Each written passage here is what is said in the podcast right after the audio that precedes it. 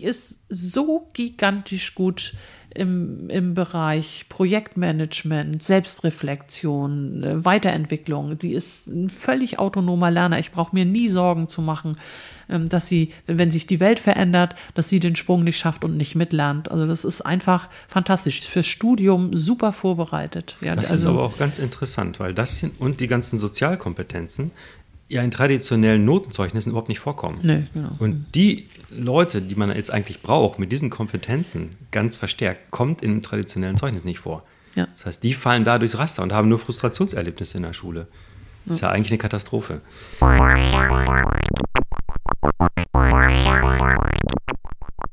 Hallo und herzlich willkommen zur Rundgang Reformschule. Wir sind hier heute wieder mal im Winterhuder Reformstudio. Das Thema Reformpädagogik wird immer tiefer und facettenreicher, je mehr man sich damit beschäftigt. Was jedenfalls in den letzten Pods hoffentlich klar geworden ist, fängt man mit nur einem Aspekt von der Reformpädagogik an, zieht dieser zwangsläufig weitere Änderungen nach sich. Und was auch klar ist, Reformschule hat viele Vorteile gegenüber einer Regelschule mit Jahrgangsklassen, Noten, Fachlehrerprinzip und so weiter. Es ist aber auch da noch reichlich Luft nach oben. Mal sehen, ob wir heute ein bisschen in die dünne Luft vordringen können. Mein Name ist Timo Knöpper. Ja, hallo, und ich bin Tim Weihrauch. Ich bin, äh, so wie Timo, Vater an dieser Schule. Von zwei, bei Timo sind es drei Kinder. Genau. Und ja, wir haben heute einen, äh, einen berühmten Gast innerhalb der Reformschule. Stell dich doch mal vor. Ja, berühmt, vielen Dank. Mein Name ist Maike Schubert. Ich bin äh, seit drei Jahren hier die Schulleiterin äh, in Hamburg, in Winterhude. Äh, vorher war ich Schulleiterin an der Freier vom Stein Schule Neumünster, auch einer Reformschule, die 2016 den Deutschen Schulpreis gewonnen hat. Äh, und dementsprechend war ich dann auch drei Jahre bei der Deutschen Schulakademie als Themenleitung für das Lernen in der digitalen Welt tätig. Diese Tätigkeit ist jetzt beendet, aber die hat mir auch viel Spaß gemacht. Wie bist du eigentlich zur Reformpädagogik gekommen? Wir haben festgestellt, man kann das ja eigentlich gar nicht studieren, man kriegt das im Studium auch gar nicht mit. Wie ist das bei dir damals gewesen und was war eigentlich der Punkt, der gesagt hat, das ist das Richtige? Ja, das war ganz spannend, ähm, ganz unpopulär. Es war ein Impuls aus der Politik. 2006 ähm, hat die schleswig-holsteinische Landesregierung beschlossen, Frau Etzig-Grabe war das damals als Ministerin, äh, die Haupt- und Realschulen abzuschaffen und eine Gemeinschaftsschule in Schleswig-Holstein zu gründen, die wir dann sozusagen erfinden durften. Und ah. in diesem Zusammenhang ähm, haben wir uns dann mit zeitgemäßer Schule befasst und haben uns umgeschaut. Unter anderem waren wir dann auch hier an der Schule in Winterhude und haben uns angeschaut, was diese Schule so macht, als Ach, Leuchtturmschule. Cool. Ja, tatsächlich. Ja. Also ich war sogar dabei, ähm, als 2008 äh, Herr Häusler bekannt gegeben hat, dass die Schule nominiert ist für den Deutschen Schulpreis. Da war ich mit meinem Kollegium hier und wir haben gerade hospitiert und wir haben da gestanden, oben auf der Empore in die Mensa geguckt und haben gedacht, das wollen wir auch mal. und das hat ja dann auch geklappt. Genau, und in, diesen, äh, in diesem Zusammenhang haben wir uns halt überlegt, ähm, wie möchten wir, dass Schule eigentlich aussieht. Wir haben dann so eine Klausurtagung gemacht, waren mit dem Kollegium ein Wochenende weg und da kamen ganz erstaunliche Sachen bei raus. Zum Beispiel, dass wir das selbstständige Lernen sehr stark fördern wollen. Das ist ja auch ein Herzstück der Reformpädagogik. Ja. Ja, und in diesem Zusammenhang haben wir dann Learning by Doing tatsächlich ähm, uns immer weiter eingelesen in die Literatur. Das waren nicht nur Reformpädagogik, sondern eben auch wissenschaftliche Studien und später ganz stark die Neurowissenschaften auch, die mit Gerald Hüther äh, da ja äh, dann eine ganze Zeit lang und Spitzer sehr aktiv waren. Herr Spitzer ist ja, was Digitalität ab äh, angeht, jetzt ähm, nicht mehr so meine Linie, muss ich sagen, aber. Er ist schon sehr skeptisch, ne? Ja, genau. Er ist ja der der Skeptiker schlechthin. Äh, ja, aber wir haben dann praktisch Learning by Doing. Das ist übrigens auch ja ganz interessant. Ne? Wir haben uns nicht erst fortgebildet und haben dann eine Schule gemacht, sondern mhm. in dem Prozess äh, in der Schule ähm, haben wir uns dann weiter, immer weiter fortgebildet und äh, ich habe dann sehr viel gelernt. Man kommt dann auch natürlich in diesem Prozess schnell dazu, dass andere Schulen kommen, hospitieren kommen, dass man viel erklären muss äh, und das führt alles dazu, dass man sehr tief einsteigt dann in die Thematik. Mhm. Ähm, es gibt ja eben verschiedene Reformschulmodelle, verschiedene Gewichtungen. Ähm, was ist so dein Take? Also was ist, was ist dir besonders wichtig oder was ist das, worauf du wirklich am meisten Wert legen würdest? Ja, ich komme, also meine Herz, mein Herzensthema ist selbstorganisiertes Lernen. Und das habe ich ähm, rückwirkend, ohne dass ich wusste, dass es Reformpädagogik ist, äh, schon im Referendariat gemacht. Also ich habe immer äh, Stunden ähm, geplant, in denen ich praktisch den Schülerinnen und Schülern so eine Lernumgebung dargeboten habe, in der sie sich dann selbstständig bewegen konnten und habe sie dabei begleitet. Und äh, das hat mir immer sehr viel Spaß gemacht. Also ich, ich, ich mag es, wenn Menschen in ein Tun kommen, in dem man sieht, dass sie Spaß haben, dass, dass sie ihre, ihre Dinge verfolgen. Auch wenn es mal schwierig wird, also wenn sie an Probleme stoßen und äh, man gemeinsam diese Probleme dann löst. Manchmal hat man ja auch Reibereien, nicht? Also diese, diese Beziehung, die ja auch äh, schon viel angesprochen wurde hier in dem Podcast, die ist ja nicht immer nur Friede, Freude, Eierkuchen, sondern man handelt ja auch Dinge aus und das hat mir immer sehr viel Spaß gemacht. Ja, du hast mal gesagt, ähm, du hast noch keine Schülerin oder Schüler kennengelernt, die das selbstgesteuerte Lernen erfolgreich anwendet und aber dann gescheitert ist ja. in der Schule. Das gibt's nicht. Das geht tatsächlich. Also wir haben ja in Neumünster dann, das äh, würde ich sagen, noch konsequenter umgesetzt, dieses offene Lernen. Also wir haben weniger Projektlernen gemacht als hier. Äh, und das, was hier Kuba ist, das hatten wir über weitere Teile und haben wir so ein bisschen anders aufgezogen. Und das war dann so ein, so ein Mittelding, würde ich sagen, aus hier Projekt und Kuba. Mhm. Dazwischen lag unser Kult mhm. und das war eben sehr offen. Und äh, ganz klar, es gibt keine einzige Schülerin, und keinen einzigen Schüler, der sich selbst organisieren kann, der gute Fähigkeiten in der Metakognition hat, also der gut reflektieren kann und der nicht erfolgreich lernt im Rahmen seiner Möglichkeiten. Ja ja, das es ist. Liegt das daran, dass Sie dann Verantwortung für sich selbst einfach übernehmen und Ihren Interessen nachgehen können? Ist das auch so eine Motivationsfrage dann dabei?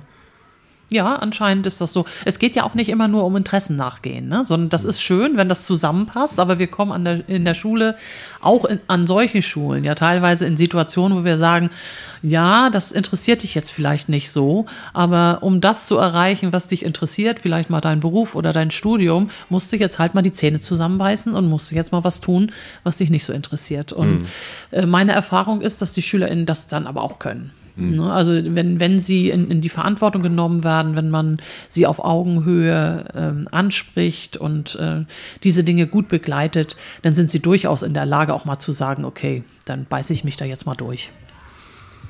Ja, du kamst äh, vor drei Jahren an die Schule, ne? Mhm. Dann haben wir zuallererst in der gesamten Schulgemeinschaft so einen Nordstern erarbeitet, also so ein, so ein Leitmotiv, an dem wir uns orientieren wollen.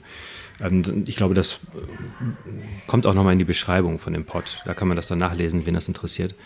Ähm, nach diesem Nordstern und diesen Grundgedanken kam so ein Bildungsmodell. Da wurde es schon ein bisschen konkreter, was für die Bildung für uns relevant ist mhm. und, und wie relevant. Ähm, dann sollte es eigentlich weitergehen dass anhand von diesem Bildungsmodell jetzt die einzelnen Bestandteile der Reformschule überprüft werden, Projektarbeit, Kuba und so weiter, mhm. inwieweit das mit der Reformpädagogik d'accord geht. Ja. Ne? Dann kam aber Corona, genau. bam, ja, und dann standen andere Sachen. Also ich habe äh, gerade letztens gehört, Schulleitung ist eigentlich immer Mängelverwaltung. und, und da kam das, das so richtig. Corona nicht besser geworden. Da kam das immer so richtig auf den Tisch. Ähm, da ging es also bei uns an der Schule ganz stark darum, erstmal ähm, die Schüler mit iPads auszustatten oder mit anderen Tablets, damit überhaupt eine Kommunikation erhalten blieb. Und das Ganze war eine riesige Disruption, ist ja auch klar. Ähm, meine Frage ist so ein bisschen, du hast damals gesagt, es gibt hier in den einzelnen Bereichen halt Sachen, die ähm, Projekt wird manchmal nicht Projektunterricht gemacht im Sinne der Reformpädagogik und so weiter. Ähm, kannst du da ein paar Beispiele geben? Was ist Unterricht, der eben dann, den du beobachtet hast, der eben nicht der Reformpädagogik entspricht? Oder wo, wo sind diese Türen, wo die Leute dann aus Gewohnheit oder aus, weil es leichter ist in dem Moment oder so, wieder von der Reformpädagogik abschwenken auf das Traditionelle? Ja, also, ja da gibt es mehrere Baustellen. Das, das eine ist, ähm, dass die Lehrkraft dann doch wieder die Steuerung übernimmt und nicht einen Rahmen vorgibt, in dem die SchülerInnen sich bewegen können, sondern dann wieder Ansagen macht. Das kommt sehr häufig ähm, vor, wenn ich die SchülerInnen erstmal ohne gute Steuerungsinstrumente, die die SchülerInnen für sich nutzen können, loslaufen lasse und mhm. dann merke, ups, jetzt läuft es aber verkehrt, jetzt haben sie sich vertüdelt und sind sehr flach geblieben und dann gehe ich mit einer starken Steuerung rein und sage so, jetzt aber, jetzt machen wir dies, jetzt machen wir das und jetzt machen wir das. Mhm. Und dann habe ich die Steuerung wieder abgenommen und natürlich äh, werden die Ergebnisse dann besser werden, wenn der Lehrer dann die Steuerung übernimmt. Das Problem dabei ist eben, dass die SchülerInnen ähm, dieses Selbststeuern dabei nicht lernen. Mhm. Und das hat mittlerweile einen Eigenwert. Also es, es, es geht nicht nur darum, fachliche Kompetenzen zu entwickeln, äh, sondern es geht eben darum, dass äh, Menschen in die Lage versetzt werden, sich selber zu führen. Ja.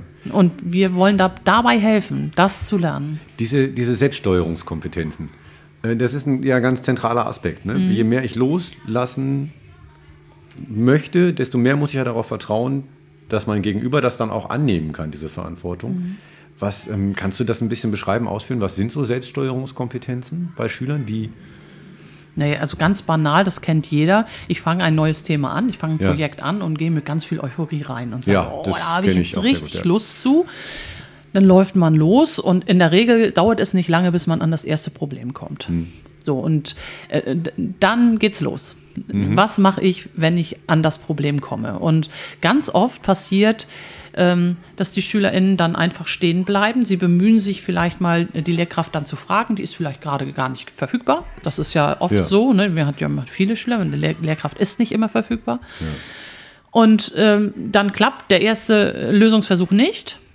Und dann bleiben sie oft stehen und tun nichts mehr und gucken erstmal eine Zeit, dann kommen vielleicht Ablenkungen oder man beschäftigt sich dann mit was anderem. Einige fangen dann nochmal wieder ein neues Thema an, mhm. ne? andere tun dann gar nichts mehr äh, und da muss man da sein. Das ist eben sehr wichtig. Und Selbstführung bedeutet dann eben zu schauen, ähm, einmal die Kreativität, wie kann ich mein Problem lösen, wo, was könnte ich jetzt eigentlich noch tun, aber mhm. auch dieses Dranbleiben. Das ist ja auch von der Motivation, die ist in dem Moment dann weg, wenn ein Problem kommt. Mhm. Ne? Und man, man, Probleme werden erst dann äh, gut ähm, ja, angenommen, wenn ich ein paar Mal die Erfahrung gemacht habe, ich konnte es lösen.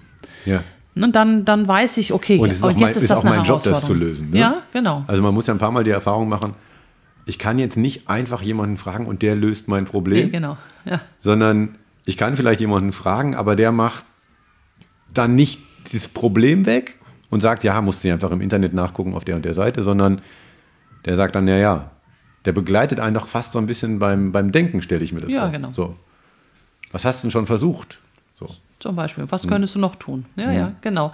So ist das. Und ähm, was man schaffen muss, ist so eine Kultur des Gelings haben wir das oft genannt. Also, äh, und ich glaube, die Amerikaner können sowas. Also, das ist ein mhm. bisschen undeutsch, ehrlich gesagt. Die Deutschen sind doch gerne so Genägelköpfe, habe ich den manchmal das, den Eindruck. Äh, also, diese, diese Lust am, ich will das hinkriegen und ich kriege das hin und ich traue mir das auch zu. Ne? Das ist Selbstwirksamkeit, ja. würde man sagen. Und das einzuüben, das ist die Kunst. Und das übt man nicht ein, und jetzt bin ich wieder bei der Lehrersteuerung, indem der Lehrer das Problem löst. Ja. Dann habe ich dem Schüler eigentlich die Gelegenheit genommen, diesen Erfolg zu haben.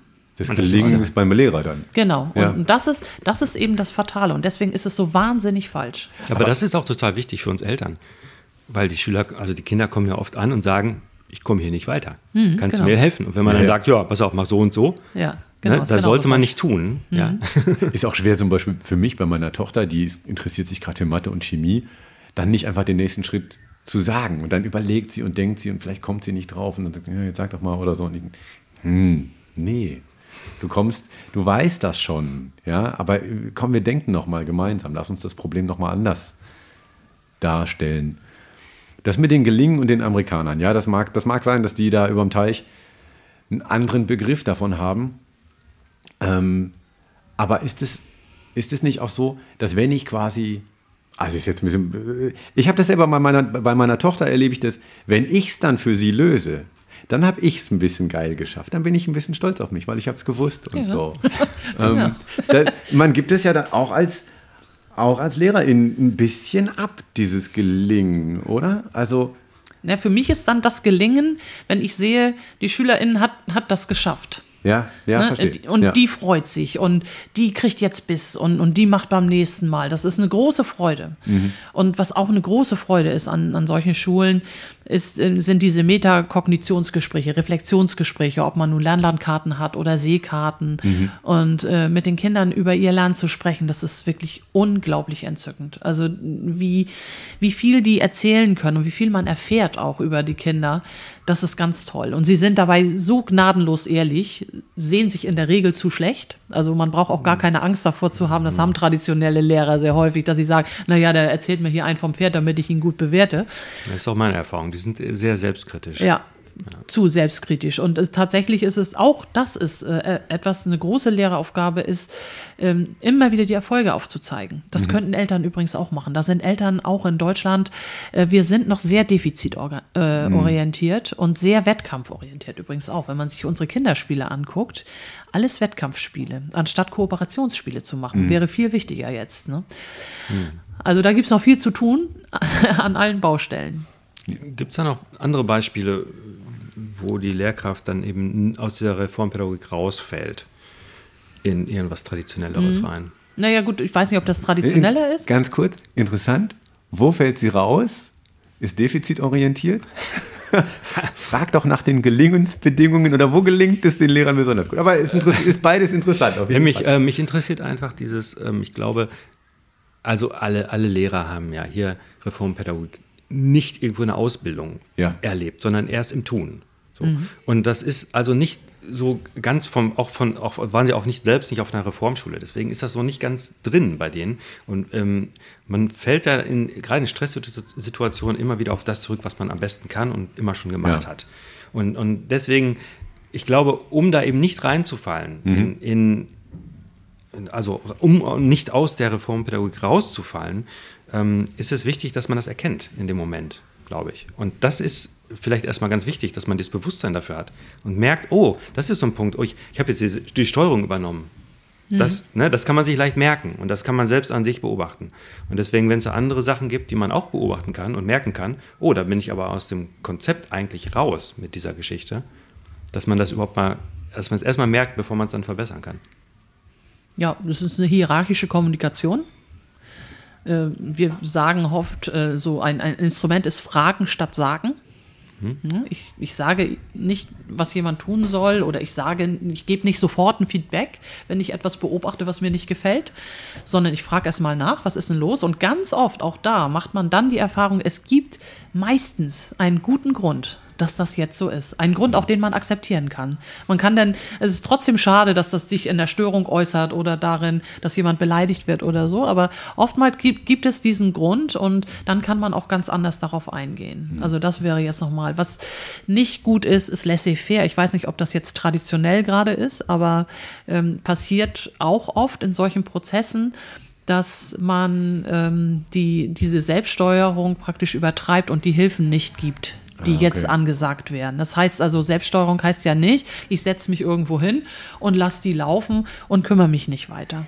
Das ist auch ein fataler Fehler, der sehr häufig passiert, wenn ein Instrumentarium fehlt. Darunter leiden dann wahrscheinlich vor allem die stilleren Schülerinnen ja, und Schüler. Ne? Die schwächeren in der mhm. Regel. Wobei auch die, die begabteren SchülerInnen äh, schon auch immer so kleine Piekse brauchen, also äh, um, um jetzt auch sich herauszufordern. Ne? Dann, äh, wie Sie sehen ja doch, Schule traditionell so, dass man sagt, da gibt es Anforderungen und wenn ich die gut erfülle, bin ich eigentlich zufrieden. Aber mhm. viele Kinder können noch viel, viel mehr. Und das rauszukitzeln erfordert eben auch, dass man sie ein bisschen, ähm, ja, dass man sie ein bisschen fordert, dass man in Aushandlungsprozesse geht und sagt, das ist ganz toll, was du gemacht hast, aber ich weiß, du kannst noch mehr. Und mhm. ich möchte, dass du auch du aus deiner äh, Kom Kom Komfortzone gehst und äh, äh, ein bisschen schwitzt. Und, ja. ne? So nach dem Motto, schönes Projekt, aber hast du da alles gegeben genau. oder war das jetzt für dich eine bequeme Nummer? So? Genau. Da haben, wir, da haben wir letztens noch drüber geredet, dass ähm, Schule oft so ein, also ein geschlossener Raum ist. Ja. ja. Und wenn man sich da drin bewegt, dann hat man natürlich nicht unbedingt, den, hat man nur den Vergleich innerhalb. Und wenn man rausgeht und sich mit der Welt in Beziehung setzt, dann plötzlich wird der Maßstab ein ganz anderer. Ja. Ja, und das ist also, also das ist wahrscheinlich ein Punkt, was man dann machen muss, den Begabteren zu sagen, hey, konzentriere dich nicht auf das hier, sondern guck mal, was die Experten da und da machen. Genau. Ja. Wenn ein Lehrer, eine Lehrerin neu an die Schule kommt, ähm, und Sie haben mit Reformpädagogik noch nicht so viel Erfahrung. Ähm, Gibt es ja hier einen Onboarding-Prozess, der über ein Jahr, glaube ich, stattfindet. Ähm, was passiert da? Wie läuft das? Und ähm, vielleicht daran anschließend auch gleich, was sind die Impulse, die die Lehrerinnen und Lehrer an dieser Schule, die schon länger da sind, auch immer mal wieder bekommen oder brauchen? Ja gut, das Onboarding ist so, dass zunächst einmal die Kolleginnen natürlich in ihrem Team aufgefangen werden. Da passiert ja informell ganz viel. Äh, dass sie erklärt bekommen in den Teamsitzungen, wie die Dinge ablaufen, dass sie ihre Kolleginnen beobachten können, dass in den Teamsitzungen, in den wöchentlichen, die ja eine Stunde dann immer stattfinden, ja, da, da werden sie praktisch so mit reingenommen. Ähm, diese, dieses Jahr, was du eben ansprachst, äh, da finden ähm, ja, Fortbildung statt, Schilf nennen wir das. Äh, und schulinterne Fortbildung. Genau, ja. schulinterne. Und ähm, ja, da werden Ihnen so bestimmte Instrumente dann nochmal genauer erklärt. Also wie ist das eigentlich mit dem Logbuch? Wie geht das äh, mit, äh, mit dem Lernen mit digitalen Medien? Was haben wir davor? Was sind die Herausforderungen? Was ist das Ziel? Woran muss ich da denken? Äh, das Problem ist, dieses Jahr, das ist eigentlich zu lang, finde ich. Also Sie bräuchten eigentlich viele Informationen, bräuchten Sie schneller. Und da haben wir wieder das Zeitproblem. Mhm. Das ist, ist wirklich die Krux, auch gerade bei der Ganztagsschule, das muss ich auch nochmal sagen. Ich war also immer ein großer Fan der Ganztagsschule und bin es auf der einen Seite immer noch. Aber wenn ich mir anschaue, Schulentwicklung und Schule als lernendes System, da ist sie nicht optimal, weil sie zu viel Zeit in Anspruch nimmt und dadurch sehr wenig Zeit für Entwicklung bleibt. Und mhm. die KollegInnen mit Recht auch dann kaputt sind, muss man sagen. Denn äh, man darf eins nicht vergessen, ähm, wenn eine Lehrkraft von 8 bis 16 Uhr eher in der Schule war, dann ist die wirklich durchgeraucht. Also ja. das ist, ist ein anderer Job, als im Büro gesessen zu haben. Ne? Also da kann ich nicht kommen und kann sagen, so, und jetzt entwickeln wir nochmal fröhlich heute mhm. Abend. Äh, das, das sind sehr kostbare Zeiten. Genau, also insofern müsste dieses Onboarding etwas, etwas kompakter sein in meinen Augen. Wir wissen noch nicht, wie wir das zeitlich organisieren wollen. Ja, und äh, natürlich, ich habe eben schon lernendes System gesagt, natürlich braucht so ein System auch für die eingesessenen, alteingesessenen KollegInnen immer weiter äh, äh, Weiterentwicklung. Das sowieso im Qualitätsmanagement kann man immer besser werden. Das ist hm. nie perfekt. Und natürlich aber auch was Weiterentwicklung angeht. Ne? Und das haben wir ja jetzt klassisch hier mit dem Lernen mit digitalen Medien. Ist ja jetzt nicht so das super Thema der Reformpädagogik gewesen bisher. Äh, aber da gilt es dann äh, doch auch immer weiter darüber nachzudenken, was ist eigentlich eine zeitgemäße Reformpädagogik und wie kann, wie kann man das zusammenbringen. Also im Onboarding nutzt ihr schon Schilf. Schilf sind die Sag noch mal kurz. Das sind äh, schulinterne Fortbildungen, ja. die von unserer didaktisch-pädagogischen Koordinatorin äh, und unserer stellvertretenden Schulleiterin durchgeführt werden zu einzelnen Themenbereichen unserer ja. Pädagogik. Leistungsmessung, Herausforderungen, Lernen mit digitalen Medien. Genau. Okay. Und das ist, das ist aber nicht exklusiv für die neuen MitarbeiterInnen, sondern das ist für alle. Da könnten alle hingehen, aber okay. äh, tatsächlich ist das so, dass das in den Abendstunden liegt oder am frühen Abend mhm. und äh, ist natürlich ausgerichtet auf diejenigen, die noch nicht so wissen, wie es läuft. Also insofern kommen da wohl ausschließlich äh, die neuen KollegInnen. Okay. Ähm, also jetzt gibt es quasi ein Jahr lang so eine Art Curriculum, es gibt die Teams, ähm, es gibt diese kleinen Fortbildungen. Ähm, gibt es noch andere Gelingensbedingungen dafür, dass Leute hier gut reinkommen? Weil äh, Timo hat es gerade, glaube ich, schon gesagt, die Leute kommen ja nicht eigentlich aus dem Reformpädagogik-Background. Ja, die haben ja oft selber ein klassisches Studium, die haben selber normale Schule erlebt als Kind. Ähm, Gibt es noch irgendwie eine Gelingensbedingung? Bringt man da vom Herzen her was mit oder ist das, kannst du dazu was sagen? Ja, ich glaube, das Zauberwort ist Haltung. Ja. Es, es braucht eine gewisse Haltung. Mhm. Und Haltungen verändern sich nur sehr zäh. Das ja. muss man sagen. Wir, also wir kriegen äh, über unsere Einstellung nicht 100 Prozent der Menschen mit der richtigen Haltung. Also wir müssen, okay. das merken wir auch, aber wir können es natürlich auch nicht unbesetzt lassen, dann würde ja Unterricht ausfallen. Klar. Also haben wir hier Menschen, von denen man im Einstellungsgespräch schon merkt, okay, da müssen wir noch arbeiten, da muss noch gelernt werden. Und mhm. in der Regel wissen die das auch selber und sagen das auch im Vorstellungsgespräch. Mhm. Und das ist schon mal eine gute Voraussetzung zu sagen, ich habe da auch Lust zu, ich, ich will das auch lernen. Selbstreflexion quasi. Genau. Ja, ich weiß schon, da ist noch was. Genau. Ähm, aber das ist nicht so ganz ohne, weil wir ja auch die Lehrkräfte nicht so begleiten können, wie wir uns das wünschen würden. Ne, Und die machen natürlich dann Erfahrungen jetzt in der Schule und verstehen das ein oder andere noch nicht. Und da passiert es schon auch, dass, ähm, ja, dass sie Dinge sehen, sie nicht verstehen und dann zu einer Ablehnung kommen, Ja, okay. die man dann auch schwer wieder einfangen kann. Ja. Das sind dann die KollegInnen, die uns auch wieder verlassen nach einer Zeit. Ne? Und Okay. bei den anderen ist das ein Prozess, der über mehrere Jahre läuft mit den Haltungen. Tatsächlich. Das ist, das dauert. Ne? Also ich agiere im Unterricht, ich sehe andere Menschen agieren und ähm, über diese veränderten Erfahrungen verändern sich dann so langsam meine Haltungen. Und wie ist das, also wie ist da die Akzeptanz für solche Prozesse? Weil Haltung ist ja schon, das ist ja sehr meins, ja. Das ist ja schon sehr ich, wie ich bin, was ich von Menschen halte, was ich denke, was Menschen lernen sollten. Und das ist, finde ich, auch gesellschaftlich, gerade mit dem Beamtenrecht, sehr stark verankert. Ja? Du darfst dich so einbringen, wie du bist, und da schützen wir dich sehr. Ja?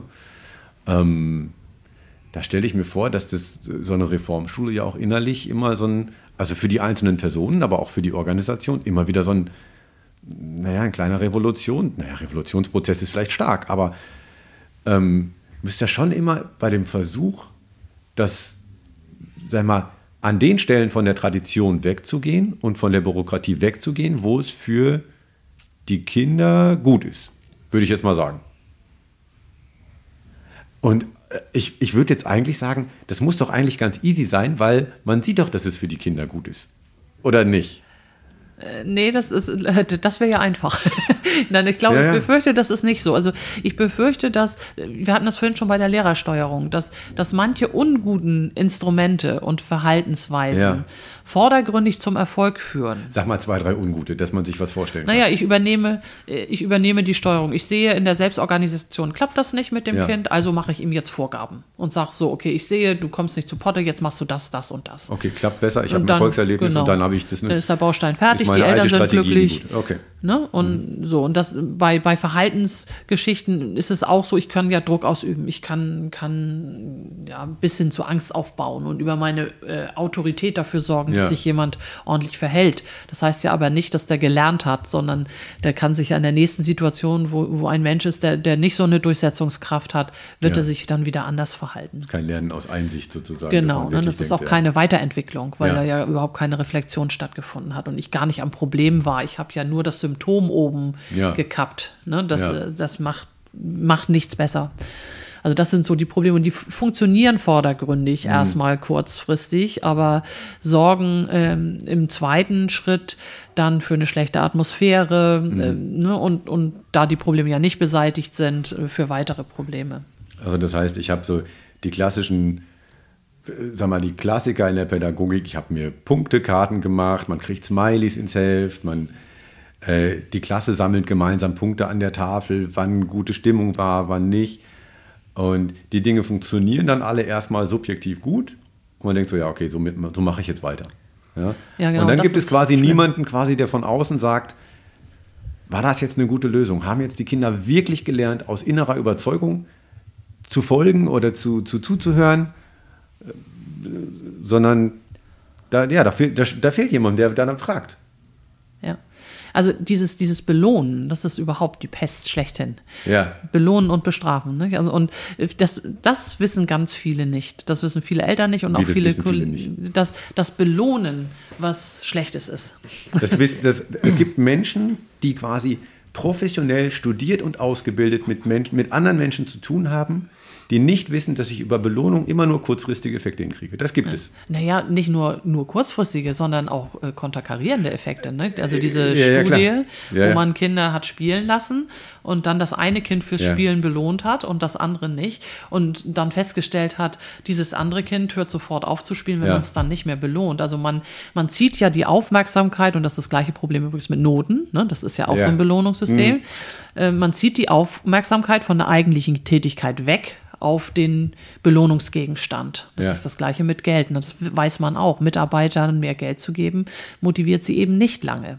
Das hat keinen Effekt. Es geht immer einen Moment und meistens vor der Gehaltsverhandlung. Ja, genau. Und das ist wirklich in der Pädagogik, also das ist ganz schwierig zu bearbeiten. Das müssen wir dringend weghaben. Ja. Und das ist nicht einfach. Es ist vor allen Dingen, macht ja das auch, also ich, man sieht das ja selber, wenn man so behandelt wird, dass man irgendwie belohnt wird. Äh, ich finde, die Beziehung wird auch immer ganz komisch. Also, wenn jemand kommt und sagt, komm, ich belohne dich dafür, dass du das und das machst, äh, das sind immer ganz seltsame, seltsame Kommunikationen danach. Weil ich diese Belohnung nicht verlieren möchte, verhalte ich mich anders, als ich eigentlich aus mir heraus könnte. Das, also, in meinen Augen verschwendet das eine Menge Potenzial. Aber ja, das ist, Auch sehr hierarchisch. Ne? ja, total. Ich kenne auch noch ein schönes Beispiel, haben mir Bekannte erzählt, da gibt es in der Grundschulklasse dann eine Ampel. Eine Ampel für jedes Kind und wenn das sich einmal schlecht verhalten hat oder, weiß nicht, ein oder zweimal oder dreimal, dann kommt die von grün auf gelb, wird die gesteckt. Ja. So.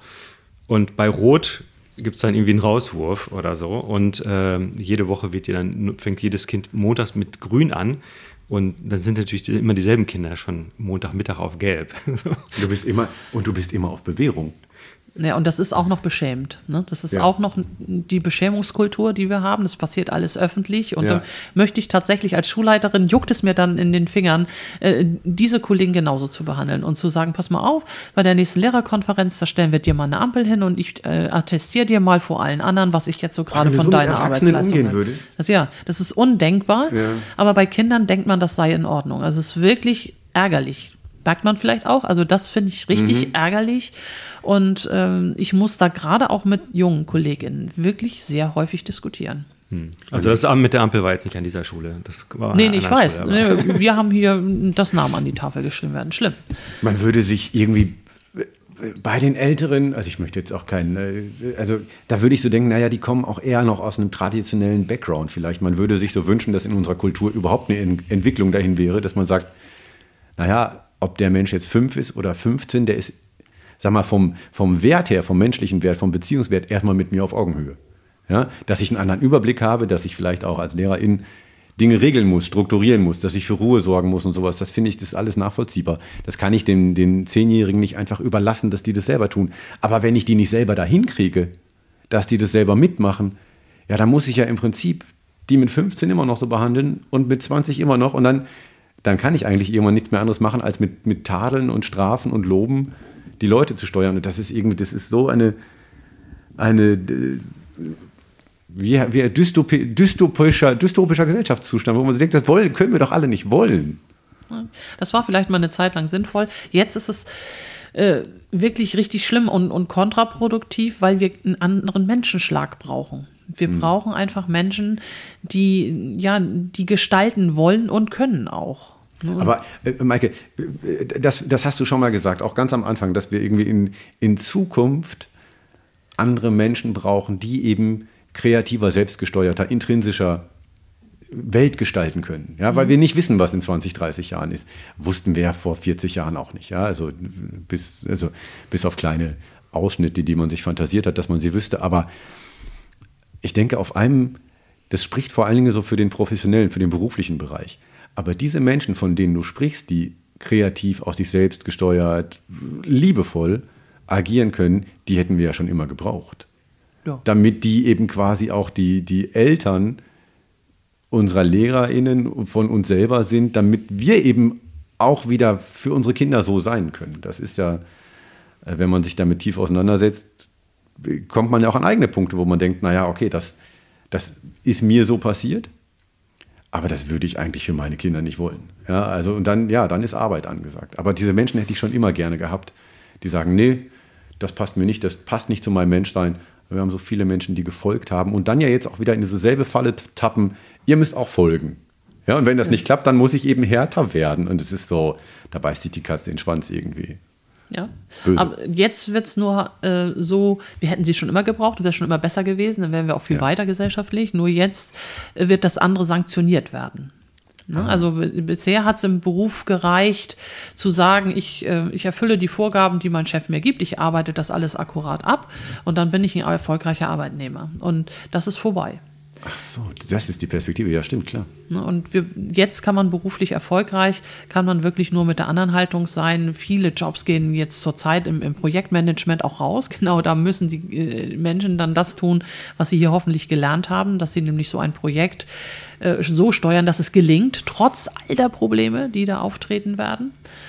Äh, und diejenigen, die nur noch Vorgaben befolgen können, die werden in, in prekären Arbeitsverhältnissen landen. Da ist man sich relativ sicher. Und dafür mhm. bilde ich keine Menschen aus. Nee, dafür braucht man nicht antreten eigentlich. Ne? Nee. Ja, das verstehe ich.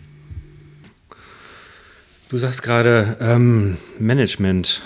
Ähm, wie ist das überhaupt? Warum, warum sind eigentlich alle Schulleiterinnen und Schulleiter, sind das eigentlich alles ehemalige Lehrerinnen und Lehrer? Und warum ist das so? Weil ich meine, ein Krankenhaus zum Beispiel, da gibt es einen Geschäftsführer, der ist meistens auch kein Arzt, wenn ich das richtig verstanden habe sondern der kommt von ganz woanders her. Und ähm, es gab, glaube ich, jetzt auch mal einen Vorschlag, warum Schulen eigentlich nicht auch einen Geschäftsführer haben, neben der Schulleitung noch, mhm. die da mehr von den Managementaufgaben einfach abnehmen.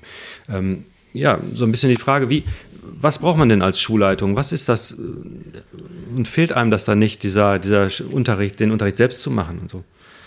Äh, das sagen ganz viele Schulleiter, sagen das. Mir fehlt das. Äh, äh, ich muss ganz ehrlich sagen, Schulleiter ist ein ganz anderer Beruf. Also ganz anderer. Das ist ein eigenständiger Beruf. Und ich übe den wirklich sehr gern aus. Ich war sehr gerne Lehrerin eine ganze Zeit lang und jetzt bin ich sehr gerne Schulleiterin. So und ja, ich fände es auch toll, wenn man das trennen würde, also Verwaltung und äh, Geschäftsführung auf der einen Seite und Pädagogik auf der anderen. Denn letztlich äh, sind das alles Bereiche für mich, die ich mir auch äh, über schmale Fortbildung natürlich, ne, das, das bekommt man dann schon, ähm, aber selbst aneignen muss und ich bin nicht dafür ausgebildet. Ich bin eine Pädagogin und man könnte mich sicher viel effektiver einsetzen, wenn man mir den anderen Bereich vom Hals hielte und ich in Ruhe entwickeln könnte und mich darum kümmern könnte. Es gibt viele Privatschulen, die das machen. Die haben Geschäftsführer und eine, eine pädagogische Leitung und ich finde das durchaus sinnvoll wenn man sich mal überlegt, jetzt gerade auch zu Corona-Zeiten mache ich so nebenbei ein Jurastudium, ne, so äh, das, wir werden verklagt und ich muss mich mit Gesetzestexten auseinandersetzen mhm. und Eltern erklären. Learning by doing. Ja, ja. genau. Ja. Und das sind so Bereiche, ich gedacht, also ich habe mich eigentlich nie groß für Jura interessiert, ne, finde ich jetzt nur so mittelmäßig spannend, ehrlich gesagt. Ich würde lieber was Pädagogisches machen ja. und da könnte ich sicher auch besser wirken. Ne? Öffentlichkeitsarbeit muss ich machen. Also da sind so viele Bereiche, ähm, ja, die in mittelständischen Unternehmen, und die Schule ist, glaube ich, vergleichbar mit einem mittelständischen Unternehmen, äh, von Fachleuten gemacht werden. Wie viele Mitarbeiter hast du hier? Naja, wenn ich jetzt nur mal die Lehrkräfte zähle, dann sind das so Mitte 120 Lehrkräfte. Dann kommen aber jetzt noch die Sozialpädagogen dazu, mhm. die, die, Menschen, die in der Bibliothek arbeiten. Das ist in Hamburg ja ganz toll. Also wir haben ja wirklich richtig ein multiprofessionelles Team. Mhm.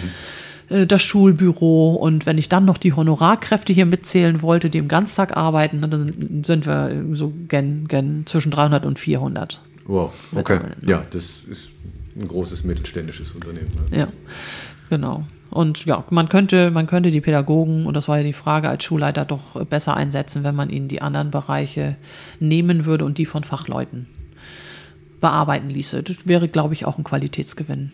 Hm, ist das ähm, ein Problem von der Personalentwicklung, zum Beispiel das Beamtenrecht? Oder äh, man kann ja auch jetzt nicht, wenn jemand besonders gute Arbeit geleistet hat, äh, kann man ihn ja auch nicht irgendwie belohnen, finanziell oder so. Es geht ja gar nicht.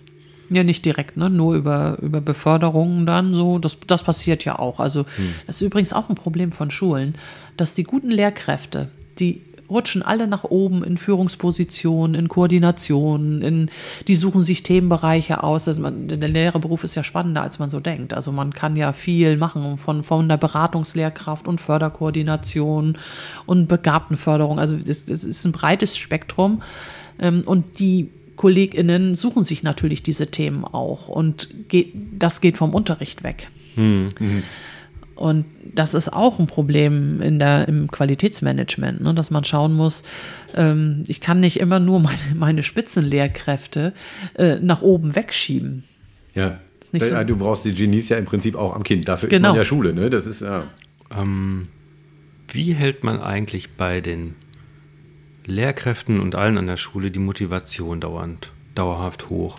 Oder wie gibt man ihnen die Freiräume, dass sie das selber können? Weil die Schulleitung einer Reformschule ist ja doch anders als die Schulleitung einer Regelschule, nehme ich mal an. Ähm, gibt, also kennst du da die Unterschiede? Kannst du die benennen?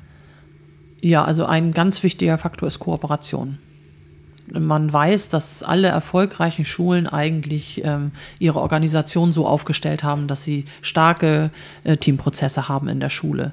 Das bedeutet aber auch, äh, du hast das vorhin angesprochen im Beamtenrecht, dass die Beamten eigentlich tun und lassen können, was sie wollen, also dass sie eine hohe Autonomie haben, das stimmt auch. Mhm. Aber das bedeutet, dass ich diese Autonomie auch beschneiden muss. Ne, indem ich sie okay. in Teamprozesse gebe, kann ich halt nicht mehr äh, so ausschließlich das machen, was ich will. Im Unterricht jetzt zum Beispiel. Nicht? Wir bauen praktisch mit den Fachschaften unsere Lernumgebungen auf. Da kann sich jeder Kollegin kann sich dort einbringen. Aber ich kann nicht mehr Stunde für Stunde als Lehrkraft jetzt bestimmen, was mache ich mit meiner Lerngruppe, weil wir das vorher festgelegt haben äh, mit den Fachschaften. Und ähm, das ist eine Gratwanderung und das ist auch sehr interessant, dass unterschiedliche Menschen da sehr unterschiedlich mit umgehen. Also das gibt Menschen, die haben damit überhaupt keine Probleme. Und es gibt Menschen, die haben ein so hohes Autonomiebedürfnis, dass sie da dann schon knapsen und dass das schon nur ein bisschen ruckelig wird.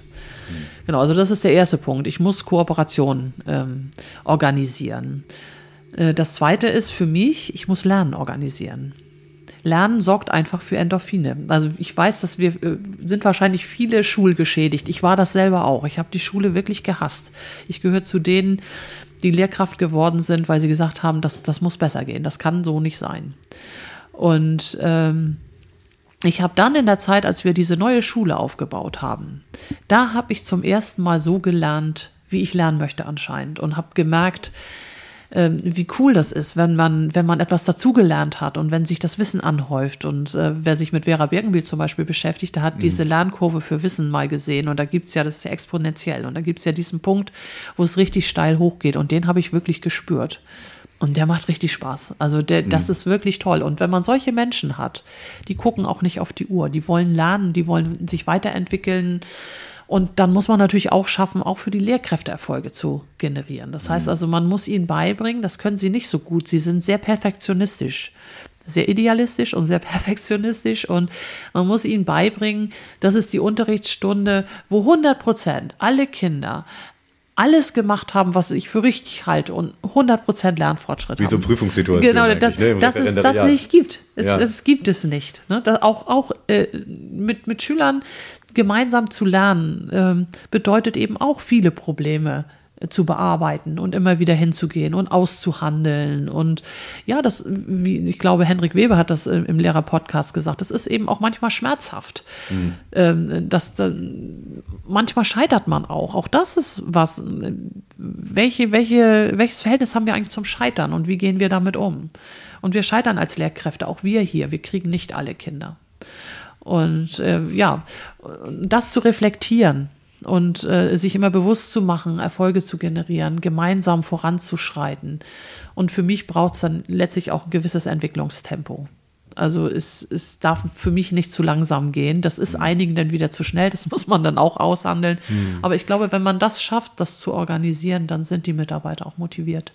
Dieses, dieses selber ähm, sich weiterentwickeln und weiterlernen, ähm, das kann auch ganz schön an die Substanz gehen, glaube ich. Also ich, ähm, wir haben ja hier viel Projektarbeit, viel Überfachliches und versuchen ja so ein bisschen aus diesem fachlichen Denken rauszukommen. Und ähm, ich habe hier aber auch schon Leute erlebt, die sagen, ich als Mathelehrer und definieren sich so. Und dass man, dann hat man natürlich ein Problem mit der Überfachlichkeit. Wenn man sich in seinem Fach definiert, dann, dann fällt das andere ja umso schwerer.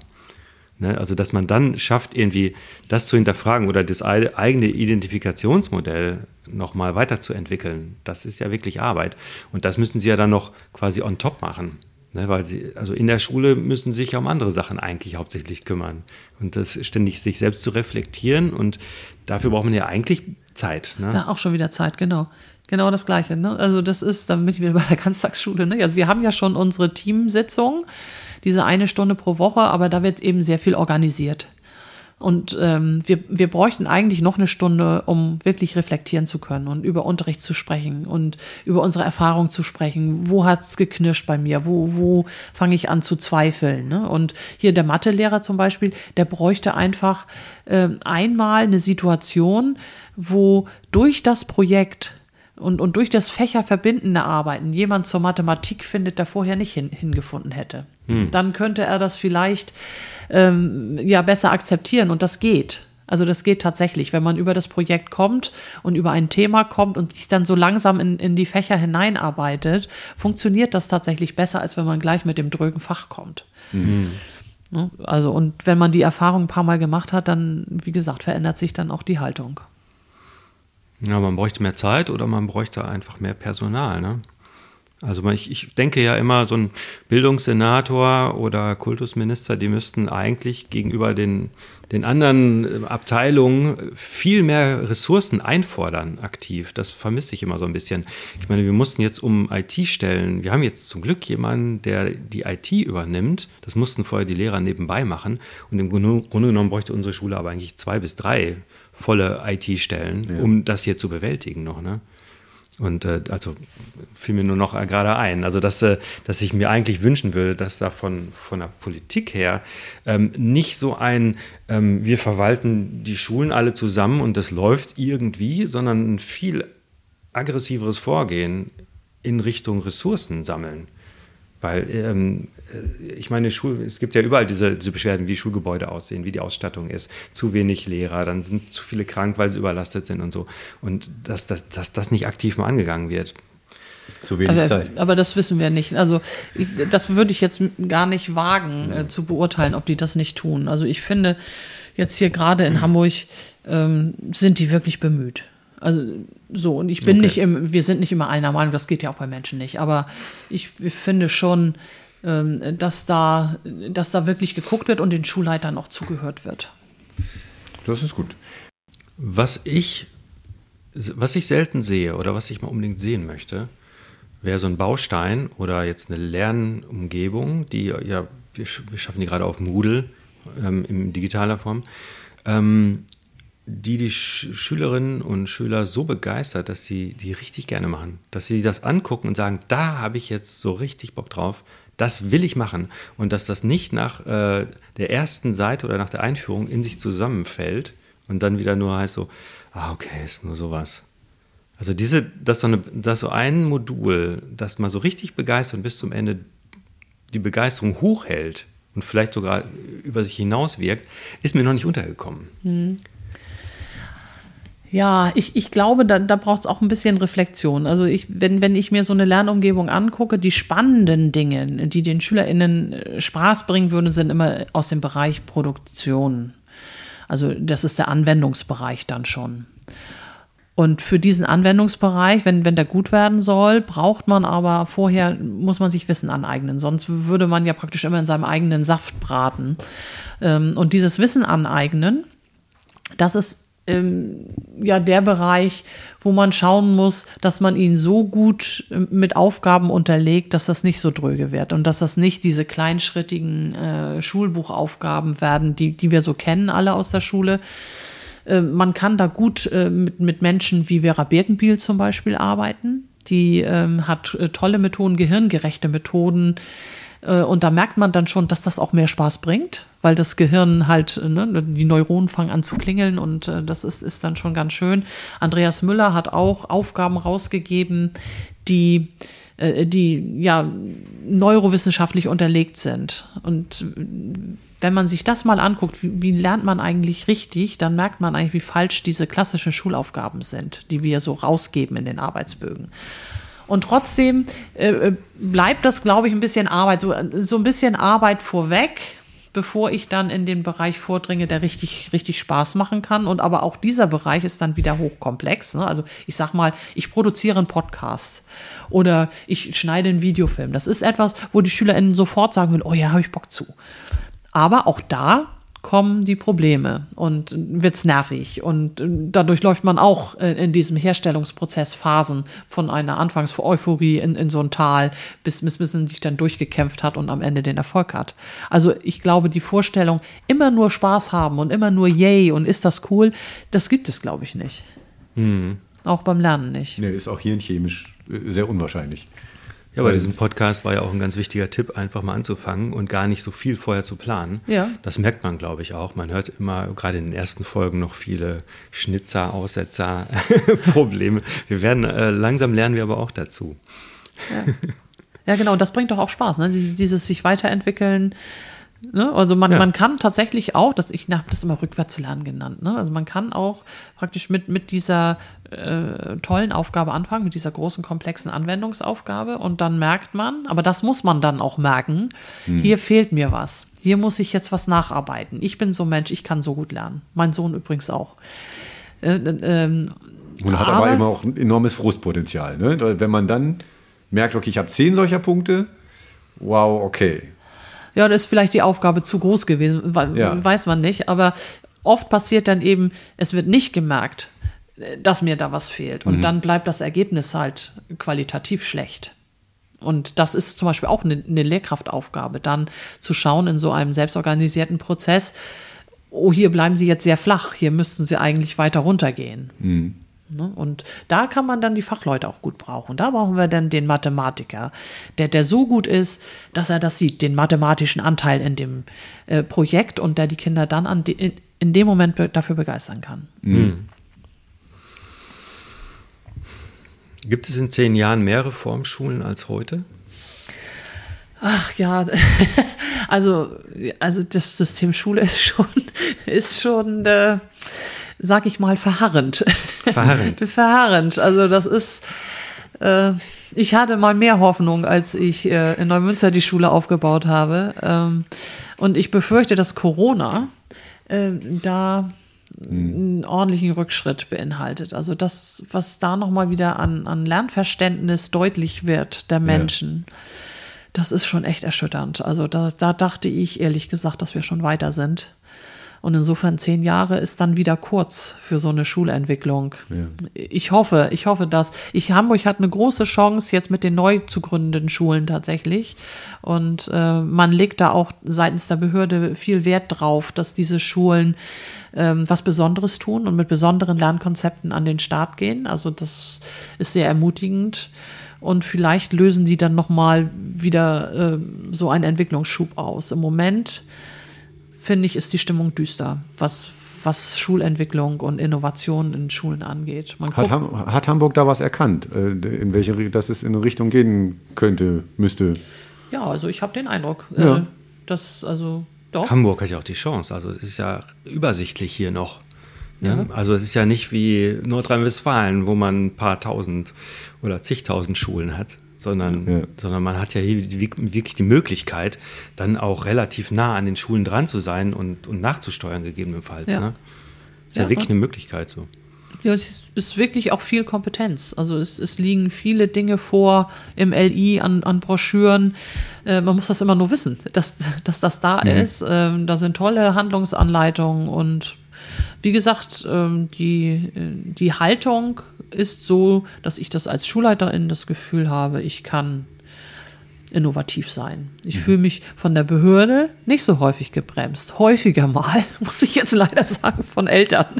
Ich meine natürlich nicht euch, aber es ist tatsächlich so, dass mir die Eltern mehr Sorgen machen. Ich weiß nicht, wie wir die so äh, weiterbilden können, ja. dass die auch ihre Haltung verändern. Denn das ist auch ganz wichtig. Wir haben noch gar nicht, das ist ein neuer Punkt, aber wir ja. haben noch gar nicht über den Konflikt gesprochen, den SchülerInnen hier an der Schule haben und auch mit ihren Eltern bekommen können.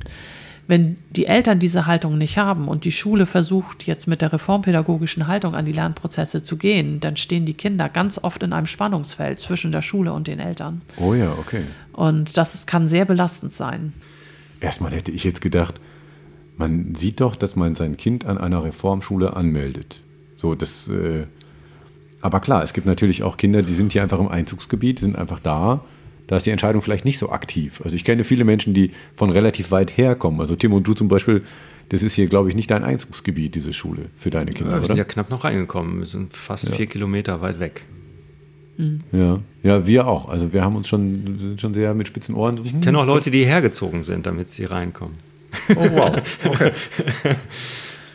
Aber um die Eltern Um die äh, geht's wahrscheinlich halt nicht, Nee, ja, um die ne? Eltern geht es nicht. Das geht, ja, viele lassen sich anlocken von den Herausforderungen zum Beispiel. Ne? Ja. Herausforderungen ist, sind ein ganz tolles Element äh, der Persönlichkeitsentwicklung hier bei uns an der Schule.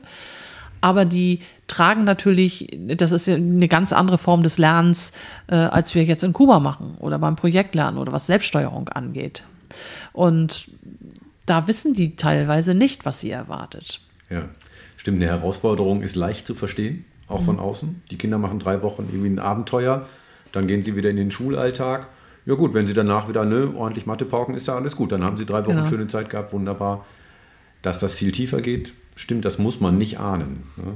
Wo, ähm, wo entstehen da diese Spannungen? Ist das ähm, eine Leistung, die von den Eltern nicht überprüft werden kann? Oder ist es, dass sie die Kinder in ihren, dem, was sie in der von der Schule mitbringen oder was sie erzählen, nicht den Erwartungen entsprechen? Was, ist, was erzeugt da genau diese Spannung?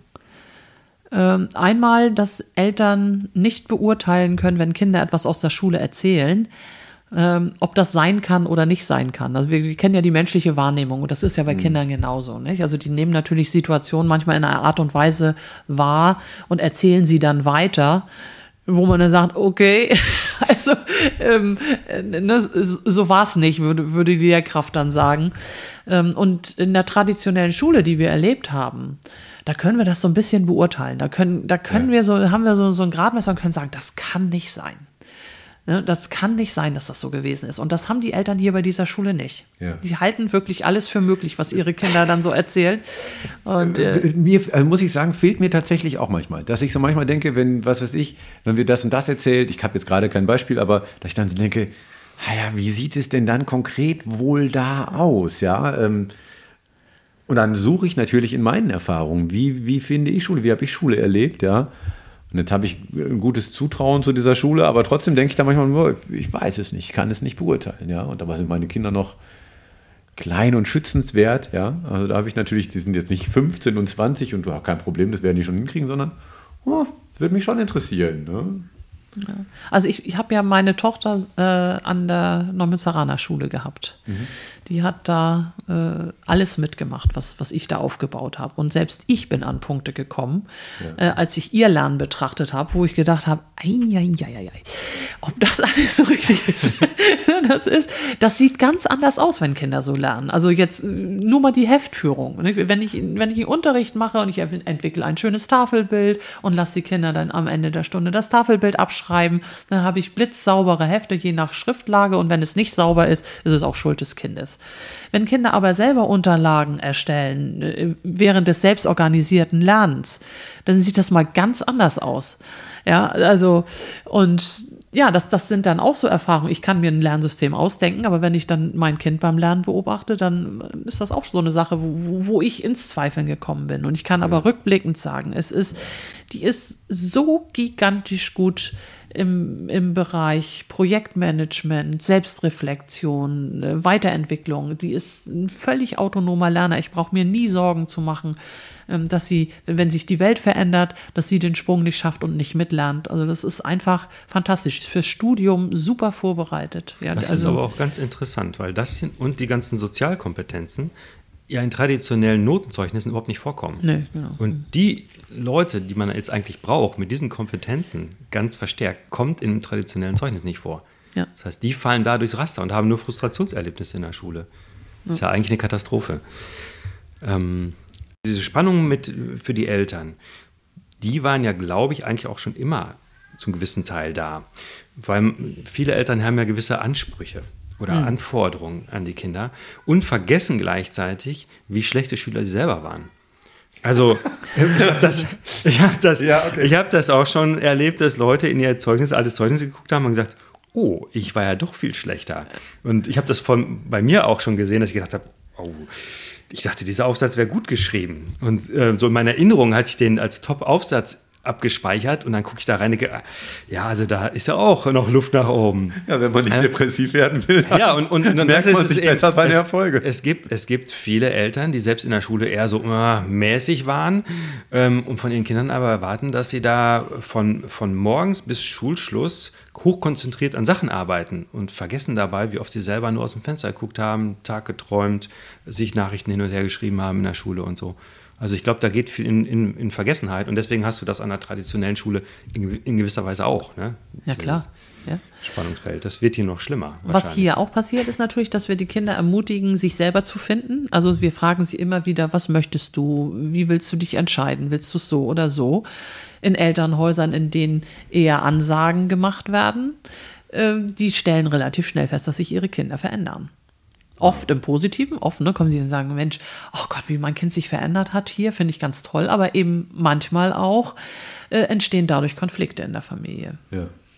Und das ist, äh, wie da sind wir wieder bei der Haltung. Ne? Also wenn die Eltern nicht die richtige Haltung haben, wird es ein Problem. Und was auch ein Problem ist, ich glaube, es ist bei den Eltern im Elternpodcast auch schon angeklungen, dass unsere Kinder sich immer rechtfertigen müssen ne? und sich immer verteidigen müssen und natürlich, ja, dadurch auch mit ihren Freunden manchmal in Konflikte kommen. Und viele habe ich erlebt, sowohl Lehrkräfte, Eltern habe ich auch schon so gehört und, und SchülerInnen sagen, ich rede nicht mehr über die Schule, ich habe da keine Lust mehr zu. Mhm. Ständig diese gleichen Diskussionen. Ja, ich habe das auch auf Tag der offenen Tür oder Kennenlerntagen kennengelernt. Also wirklich, Eltern kommen von außerhalb auch, die wollen ihr Kind vielleicht anmelden, wollen sich informieren. Und die fragen als erstes, ja, wie soll das überhaupt funktionieren? Mhm. Und das ist halt wirklich, das muss man erstmal verstehen. Ne? Deswegen machen wir auch den Podcast. Freut mich auch zu hören, dass du den so regelmäßig hörst anscheinend. Ja, alle Folgen, alle, selbstverständlich. Immer schön mit treuen Hörerinnen zu sprechen. Was, was ich noch mal gerne machen würde, noch mal so Sachen ganz prinzipiell hinterfragen. Also Verzicht auf Noten. Ja, also gerne wir haben, wir haben es letztens noch mit Birgit Zylander gesprochen, die sagte, es müsste möglich sein, die Noten bis Ende Klasse 10 nicht zu vergeben. Also die Bielefelder Laborschule macht das wohl. Also, dass man gar nicht in der 9. damit anfängt. Ich merke das bei meiner Tochter, die ist ja in der 9. ganz stark. In der 8. hat das schon angefangen, diese, diese Fokussierung auf die Noten wieder. Mhm. Und ähm, im Grunde genommen hätte ich gerne, dass es gar keine Noten gibt, bis, mhm. bis zum Abschluss. Dass der Abschluss, dass es gar keine Prüfungen gibt sondern dass man quasi dauerhaft lernt und dass man Kompetenzen anhäuft ne? und Zertifikate und was und dadurch dann Abschluss bekommt und nicht durch diesen Prüfungsstress. Dann hätte ich gerne, dass Arbeitszeiten individualisiert werden können, also Schüler mit Gleitzeit kurz, Willst du vielleicht eine Entgegnung hören oder willst du jetzt ein paar Sachen erstmal? Ich, ich hau das erstmal so raus und dann könnt ihr sagen. Also Arbeitszeiten individualisieren fände ich gut. Ähm, Ferien individualisieren fände ich auch gut, wenn jeder sich Ferien nehmen kann, wann er möchte müsste ja mit so einer digitalen Steuerung von Arbeitszeiten gar kein Problem sein, das zu organisieren. Könnte man ja eigentlich machen. Ähm, und was, mich, was mir auch noch in den Kopf gekommen ist, dass man vielleicht gar keine Klassen mehr hat oder nur so ganz rudimentär, ähm, sondern die Schülerinnen und Schüler sich einfach immer das suchen, was sie brauchen. Und ich meine, ich hatte einen Klassenverband in meiner Schule. Ich habe mit mindestens 50 Prozent der Leute da drin nie was zu tun gehabt, mhm. obwohl die neben mir saßen. Und ich habe mich immer nur in meiner Clique aufgehalten und dieses, wir brauchen den Klassenverband und wir stärken uns gegenseitig. Das ist eine Lehrererfindung. Also der Klassenverband ist eine Lehrererfindung. Es gibt nicht so große Gruppen und es gibt mhm. immer nur diese Teilgruppen. Ne, die sind zwei, drei, vier, höchstens sechs Menschen groß und die unternehmen was zusammen. Und wenn man die zusammenlässt, dann sind die Kinder auch zufrieden. Die Klasse ist Quatsch, meiner Meinung nach. Das ist eine Organisationseinheit. Äh, ja, die, die ergibt sich aus der Art und Weise, wie wir jetzt Unterricht organisieren, aber das kann man alles ganz anders machen. Bräuchte man also gar nicht, okay. Gibt es für dich, ein, also wenn du jetzt irgendwie in die Zukunft fliegen würdest, frei von Regularien und sagen würdest, das ist eigentlich, so wäre es für mich mega geil, was sind da so fünf Punkte, wo du sagst, das würde ich machen, das wäre meine Traumschule? Ähm, Ich würde es ganz offen machen, also ein bisschen wie du angedeutet hast jetzt, dass die Kinder sich jeden Morgen oder wöchentlich ihren Stundenplan zusammenstellen und mhm. dann aus so einem Angebot wählen können und die Lehrkräfte aussuchen würden und ansonsten selbst organisiert arbeiten. Da gehört natürlich auch ein Schulbau dazu, der Klar. keine Klassenräume mehr hat, ne, sondern ja. diese großen Lernlandschaften. Ich finde, die Idee habe ich auch schon oft äh, drüber nachgedacht mit den individualisierten äh, Arbeits- und Ferienzeiten, finde ich spannend. Ja. Das würde in so einem System, glaube ich, gehen dass man das so ähm, dann macht. Dann müssten die halt wissen, wer Urlaub hat. Das bedeutet aber, wenn man das so offen organisiert, man braucht eine sehr gute Struktur. Es muss sehr transparent sein, was mhm. wo, wer wo wann da ist und so weiter. Braucht eine gute Lehrerbegleitung. Aber das fände ich äh, super spannend. Und dann äh, eben raus, ne? raus aus der Schule ist auch schon angeklungen, dass man entweder Experten in die Schule hineinholt oder eben ähm, raus kommt. Und dafür müsste das aber alles kostenlos sein. Das ist etwas, äh, was das oft für uns behindert ist. Wir müssen die Kinder irgendwo hinkarren, das kostet Geld. Mhm. Ne, manchmal kosten dort die Dinge auch Geld und dann haben wir immer wieder die sozial schwachen äh, Familien, die das nicht bezahlen können und dann wird das gedeckelt, mit Recht ja auch gedeckelt, dass, dass zu viel Geld da bezahlt wird. Also das heißt, diese Ressourcenfrage, die du vorhin auch angesprochen hast, wir müssten uns als Gesellschaft einfach äh, dafür entscheiden, was ist uns Bildung wird. Und das ja. ist, ist noch zu wenig. Auch wenn jetzt in Corona jetzt sehr viel reingebuttert wurde, aber nicht unbedingt dann immer an, an so tollen Stellen. Genau, und da müsste man sagen, das ist uns richtig was wert. Und wir wollen, dass unsere Kinder gut ausgebildet sind. Und dann sind wir auch bei Schulgebäuden. Also ich finde, ich, ich finde ja, das ist ein absoluter Skandal. Äh, die, die vor 30, 30 Erwachsene in einem Klassenzimmer. Unfassbar. Ja, das und das von 8 bis 16 Uhr, ganz ehrlich. Ja. Also das kann nicht unser Ernst sein. Wirklich wahr. Es ist echt daneben. Wenn man sich ergonomische Vorgaben aus, anguckt aus Großraumbüros, wo 30 ja. Erwachsene arbeiten, dann, äh, und ich meine, Jetzt sind wir vielleicht in der Grundschule, die Kinder brauchen nicht ganz so viel Platz, aber die brauchen auch ihren Space, ja, die brauchen auch ihren Rahmen. Und äh, ich meine, guck dir die 15-Jährigen an, die sind so groß wie Erwachsene. Die bräuchten Platz wie Erwachsene.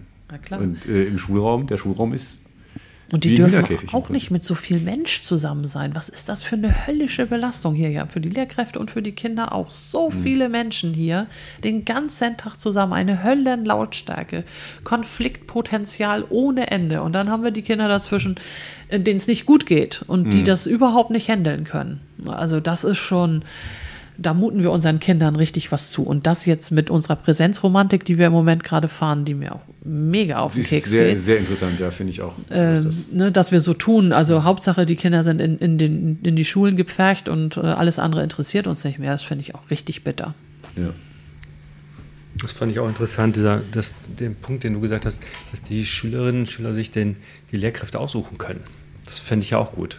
Weil natürlich arbeitet man mit bestimmten Leuten besser und mhm. ist mit denen auf einer Wellenlänge und kann deren Gedanken nachverfolgen und lässt sich von denen vielleicht dann motivieren.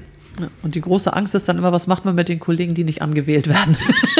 das, das ist die große Angst. Fortbildung, ja. Schilfs. Ja.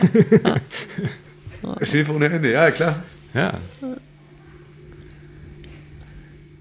Nee, also es macht dann auch Spaß, darüber nachzudenken, wie das gehen könnte. Also alleine, wenn man sich aussuchen darf, wann man die Ferien macht. Das wäre das so, so toll. Man sagt, nein, wir machen sofern immer im Oktober und November. So. Und dann äh, fährt man irgendwie länger irgendwo hin, wo es warm ist mal, holt sich noch mal ein bisschen Sonne.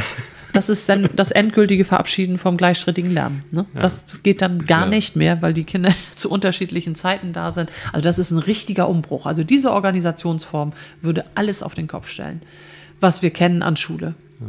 Ne, das, ist, äh, das ist richtig spannend und ich finde, es ist angesagt. Und dann braucht es auch hybride Modelle. Ne? Wie gesagt, man könnte die Gebäude entlasten, äh, weil viele Kinder können das super äh, zu Hause lernen und ähm, ich weiß auch nicht, das ist auch in Hamburg übrigens ganz extrem. Ähm, ein zehnjähriges Kind kann doch mal alleine zu Hause sein. Also warum äh, tun wir so, als könnten die nicht unbeaufsichtigt zu Hause sein? Das ist auch sehr Helikopter, finde ich. Das ist aber interessant, dass dass das in der Tradition anders war. Also, dass man das, glaube ich, früher durchaus mal hatte. Ja, klar. Äh, dass man sagt, naja, du, du bist Schlüsselkind, du kriegst einen Schlüssel ja. und dann, äh, du hast nur einen halben Tag Grundschule, bist um, um eins zu Hause. Die Eltern kommen um fünf von der Arbeit. Das war doch, war doch in der Generation vor uns, in meiner Elterngeneration war das nicht unüblich. Ja? Aber da greift Tradition nicht. Nee, witzig. Ne? Total witzig, total selektiv. Da ist es jetzt so, nein, mein Kind kann nicht fünf Minuten vorher zu Hause sein. Ich muss, ich muss es abholen von der Schule mit dem Auto, ja. Je nach Entfernung ist das natürlich richtig, aber ähm, Nochmal, nochmal zu den Arbeitszeiten. Gerade, gerade so die Oberstufenschüler, die könnten ja auch abends lernen. Ja, klar. Die könnten sich abends in der Schule treffen. Ich stelle mir das richtig toll vor. Und wenn man so eine Vision hat, dann hat man plötzlich auch, ist man motiviert. Also ich merke Ja. das gerade, Ja, dass ja, man ja, denkt ja. so, oh. Und ich, ich warte auch immer noch drauf, dass es endlich eine KI gibt, die den Stundenplan macht. ja. Weil das ist ja, da ist ja eine, quasi eine Vollzeitstelle mit beschäftigt, Stundenplan zu gestalten und Ausfälle zu kompensieren. Und das, das muss doch so eine KI langsam mal gebacken kriegen, oder? Ja, in dem Bereich ist vielleicht nicht so viel Geld zu holen für, für Softwareentwickler, die sowas machen könnten. ähm, aber da sprichst du auch was an. Wir haben so viele Kinder, die in die, morgens in die Schule gehen. Man hat das mal probiert. Man hat die, äh, gerade so die Jugendlichen, so 17-Jährigen, die hat man, hat man vor der Schule ein Schlaflabor aufgestellt. Ja? Und hat die dann einfach um 5 vor 8 in ein Schlaflabor gelegt. Und irgendwie, ich weiß nicht mehr genau, aber 50 Prozent von denen sind einfach sofort wieder eingeschlafen, weil es noch deren Tiefschlafphase war eigentlich, ja. Und Jugendliche haben einfach, sind einfach äh, zu großen Teilen Eulen, dass die um 8 oder 8.30 Uhr wie hier in der Schule sind, das ist äh, biologisch absurd. Ja? Also we- wenn es, ein wenn es ein produktives Unternehmen wäre, diese Schule, würde man irgendwann sagen, wann ist unsere Belegschaft am fittesten? Ja? Und dann kommen die. Ja? Aber das, äh, ja, da merkt man wieder, das ist, äh, da stößt man an, bei der Utopie auch an, an gesellschaftliche Grenzen. Ich dachte gerade noch zum Thema Räume. Ja, warum ist alles in der Schule? Ja, warum gibt es nicht in jedem Unternehmen 10% Fläche, wo, wo man einfach dafür da ist, Menschen aus der Gemeinschaft mitzunehmen, ob das jetzt immer kleine Kinder sind oder Jugendliche oder ob das einfach andere sind in Weiterbildungsmaßnahmen, dass in jedem größeren Unternehmen gibt es Fläche für Weiterbildung, die öffentlich genutzt wird. Äh, Also sowas. Oder es gibt in, in anderen Ländern äh, und Kulturen gibt es in jeder Bibliothek 3D-Drucker und Computersysteme, auf denen man richtig was machen kann, mit Filmstudios und so weiter. Und wir sind hier so, naja, wir haben eine Bücherei. Also auch Hamburg ist da gut aufgestellt, aber es gibt auch viel Space noch nach oben, wo man denkt, Schule, man denkt es immer noch, Schulinnovation und Vision denkt man immer noch an diesem Gebäude. Aber wo- wo ist Pädagogik eigentlich, wenn sie richtig in der Zukunft ist? Ja? Dann ist es eine gesamtgesellschaftliche Aufgabe. Ja, du sagtest aber gerade, es stößt dann sofort, man stößt an die Grenzen. Aber warum eigentlich? Also das ist, man findet garantiert jetzt auch Unternehmen, die sagen, ja klar, wir haben jetzt so viele, die im Homeworking sind, ähm, wir finden hier einen Raum, da könnten sich ein paar Schüler reinsetzen. Und ähm, man, man könnte ja mal ein Pilotprojekt starten. Ne? Man müsste mal gucken, vielleicht gibt es ja auch Lehrkräfte, die sagen, oh, ich kann eigentlich viel besser abends arbeiten.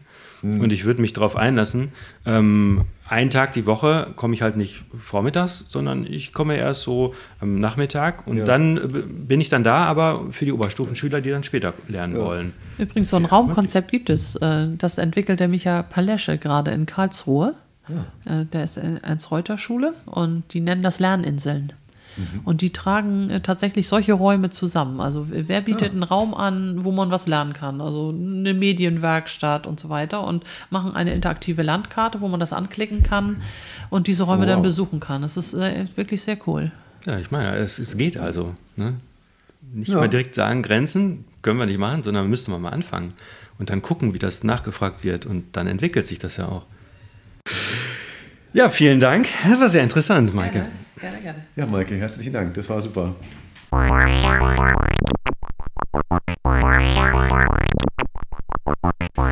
Ja, das war der Podcast Rundgang Reformschule mit Maike Schubert.